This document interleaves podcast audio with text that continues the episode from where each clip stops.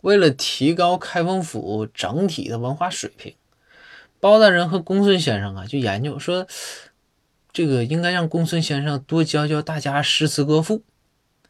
然后公孙说说，嗯，这个事儿对，说但是大人你看啊，我单独就教他们肯定是不行，他们肯定不服啊，对吧？你如果说包大人你也跟着我一起学，这样大家一看，哎，包大人做表率，包大人都学，我们差啥，对吧？他们也就跟着学了，要不然开封府大多数都是武将啊，真捂了不住啊。包大人一听说，嗯，也对，那咱就这样，我带头啊，所有人都参加，咱每周啊上个两三天课，对吧？多学点诗词歌赋，咱也高雅一把，对吧？情操一下，是不是？公孙说行，这个事儿啊就这么定了。试这个试运行了两三个月之后啊，公孙说这样。说咱大家也学的差不多了啊，这个诗词能也能学好几首了，是不是？我们考个试吧。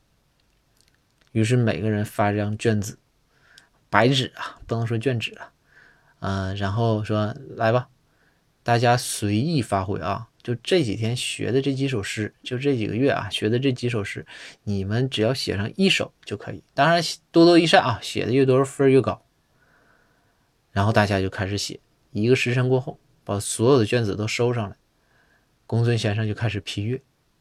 批到包大人这张卷纸的时候，他就看包上包大人上面写的很简单、简简短啊，怎么怎么写的？说公孙，我不会，后边吧你也别看了，啥也没写。公孙看完之后，公孙说。就苦笑啊，说是大人，你这表率你这怎么做的？然后呢，但是公孙不放心，就怎么说不安心，他就把这个卷纸啊又翻翻了另外一面，他期待啊奇迹能出现。结果翻一面之后，就发现背面写着：“哎，我说你个公孙，你不相信我是吧？你等着。”